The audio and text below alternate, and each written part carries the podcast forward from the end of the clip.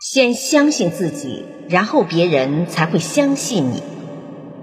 有一些人会有自卑心理，总觉得别人看不起他。为什么会这样呢？大概有以下原因吧。有先天性缺陷的人会觉得自己不如别人，足生自卑。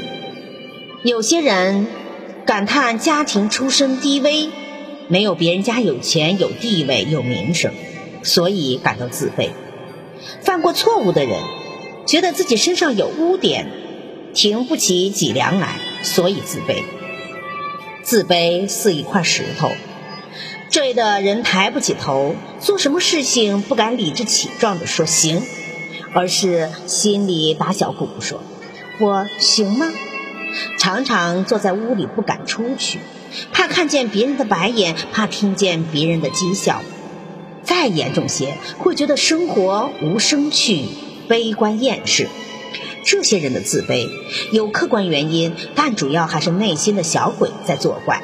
其实，自卑是对别人产生的，也是担心别人的看法而产生的。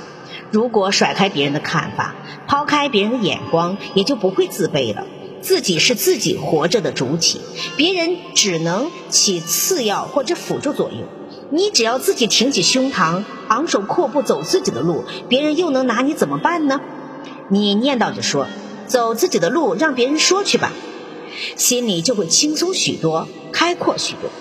至于犯过的错误，天下人谁没有犯过错误呢？只要知错就改，那还是可以的。错误、挫折，乃至于成功之母，它是我们的警醒，使我们能够聪明起来，转而奋发。古今这样的例子也很多呀。因错自卑，也不完全是坏事。起码是觉悟知耻的表现，知耻而后勇，必将如商羽苍鹰，展翅高飞，岂可待焉？感谢收听，再见。